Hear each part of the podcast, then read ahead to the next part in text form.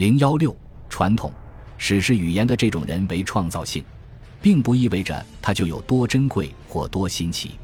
尽管可能对听众来说，有些词汇或形式是他们闻所未闻的，但是对诗人来说，仍然是他们所熟悉的。他们也恰当地运用了这些内容。史诗语言主要是为了保持节奏，并保证能够浓墨重彩地描述一个宏伟场景。马修·阿诺德看到了这种特征，他说：“他是如此异乎寻常的迅捷，他的思想变化是如此清楚直接，对这种变化的表达也是如此。他是如此高贵。”科林·麦克劳德是这样评价这种洞察力的：阿诺德以一个评论家的敏锐看到了那些从源头上是人为创造的内容。在效果上可不是虚假的。评价史诗的特征，如果不从其精神特质入手，那无疑是空洞无物的。许多无名的游吟诗人都为荷马史诗做出了自己的贡献，这无疑是一种颇具吸引力的观点。史诗成为一个群体或一个行业的功绩，但是米尔曼帕里和他的一些追随者太过依赖这种民间传奇，以致执着于传统诗歌的观念。而否认所有游吟诗人在其中的个人作用，并且认为这种传统没有创新的余地，也没有创新的价值。对他们来说，荷马就是传统，就是数百年传下来的传统。这种观点的问题在于，如果仅仅因为传统必须以某种方式发展和达到成熟，也不可能即刻实现。况且，除非认为所有荷马的竞争者，不管早期的还是同时代的，他们创作的诗歌都和荷马的作品一样好，实际上是没法区分的。否则，一定有某种因素使得荷马的作品更胜一筹。这种因素就是他的创新之处。所以，不管他吸收了多少传统的因素，他一定对其做了改进。现在的问题是，荷马在多大程度上承袭了传统？承袭的内容又有多少？他必须完全与传统一致，或者在传统之内创作，亦或他也可以站在传统的对立面。诚然，这仍然是一个未能解决的问题。这么长篇幅的史诗究竟是一个数世纪积淀的规范，还是荷马的创造？在荷马之前的几代人是否已经听过某些类似《伊利亚特》和《奥德赛》的作品？我们不知道任何有关荷马的前辈或竞争者的情况。因此，我们对以上问题没有任何把握。荷马作品中哪些部分有创新或反传统之处，仍然是一个需要商榷的问题。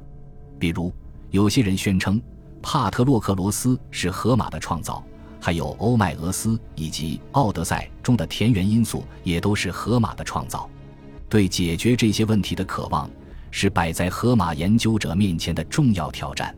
我个人认为。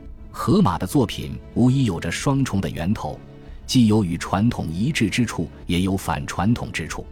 一个极好的例证就是《伊利亚特》中对待特洛伊的态度，传统似乎更倾向于希腊人一方，因此也为荷马提供了更多关于希腊人胜利的素材，而不是相反的素材。尽管在史诗的第八卷到第十七卷，特洛伊人的战况比希腊人好。但是阵亡的特洛伊人还是比希腊人多，并且希腊人持续不断的补充。还有一个描述上的细节，对战场上方位的描述总是以希腊人的营地为视角。在一部创造性的史诗中，相对希腊人，特洛伊人在战场上的多数时候都更具优势。从特洛伊一方来描述史诗范围内的战斗，丝毫不比从希腊人一方描述的少。看起来，荷马似乎站在了传统的对面。如此挑战，本质上似乎正是史诗的一种催化剂。长于名誉是荷马的独特风格之一，也是他为后来欧洲文学的整体风格所做的贡献之一。这也许是在传统的张力下创新和发展的又一例证。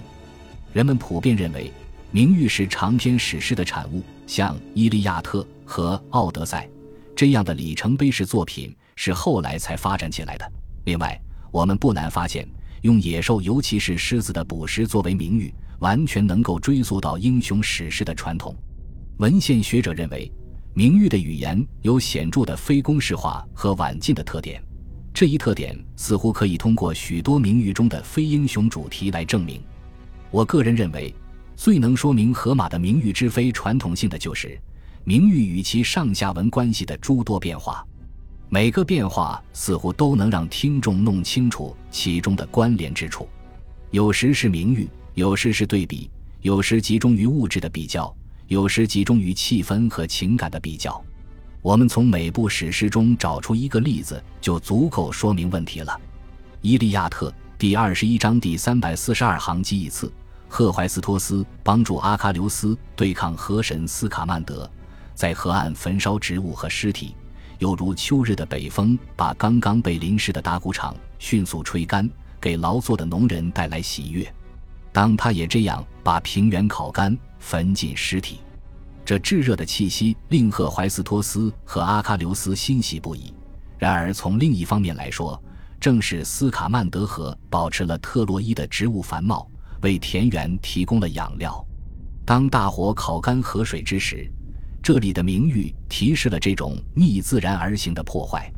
《奥德赛》第五卷第三百八十八行记一次：奥德修斯站在浪尖，看见了远处肥埃基亚的海岸，有如儿子们如愿地看见父亲康复。父亲疾病缠身，忍受剧烈的痛苦，长久难愈，可怕的死亡之神降临于他。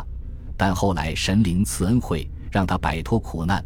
奥德修斯看见大陆和森林，也这样欢喜。毕竟这是奥德修斯第一次有希望生还的时刻，最终他会活着看见自己的家园。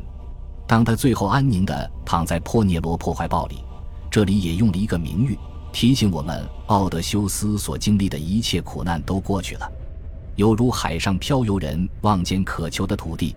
波塞冬把他们坚固的船只击碎在海里，被强烈的风暴和险恶的巨浪猛烈冲击。只有很少漂游人逃脱灰色的大海，游向陆地，浑身饱进咸涩的海水，兴奋地登上陆岸，逃脱了毁灭。她看见自己的丈夫也这样欢心。忽视这里各个名誉的主题之间的交互作用，无疑是荒谬的。将这种处理方式归结于传统，似乎也很难自圆其说。近年来。开始出现一些针对米尔曼帕里和他开启的通过传统研究荷马的方法的反对声音。人们认为，这种方法并没有像其宣称的那样展现出真正高人一筹的洞察力。对于我已经阐述过的荷马在传统之内还是在传统对立面的位置这样错综复杂的问题，这种方法确实无能为力。当然，这种方法仍然具有一定的重要性。尤其是在固定习语的研究方面，这是帕里研究的起点。其理由仅是分解论者所说的口头创作的急兴性和急迫性导致了其中的某些不足和矛盾之处。这只是一个小问题，人们完全能够理解。我们应该能够获得更深邃的洞察力。荷马史诗那无可比拟的明快和率直，可能正是得益于口头传统。对一个写作虔诚的埃尼阿斯或大胆的贝德维尔的诗人来说，这种特性可能会陷入一种过于精致的危险之中。然而，对荷马来说，这种特性的适度重复，看起来是那么自然。由于这些重复的习语和场景次序，我们得以进入一个非常熟悉的世界，对每一个事物的位置都了若指掌。这是一个固定的已知世界。然而，同时又因其特有的高贵的史诗语言而彰显出多姿多彩来。长袍、床子、绵羊、大山，这些事物的恒久不变，通过传统语言得以展现。太阳每天按照固定的轨迹升起。阿喀琉斯敏捷如昔，但是又任性怠惰。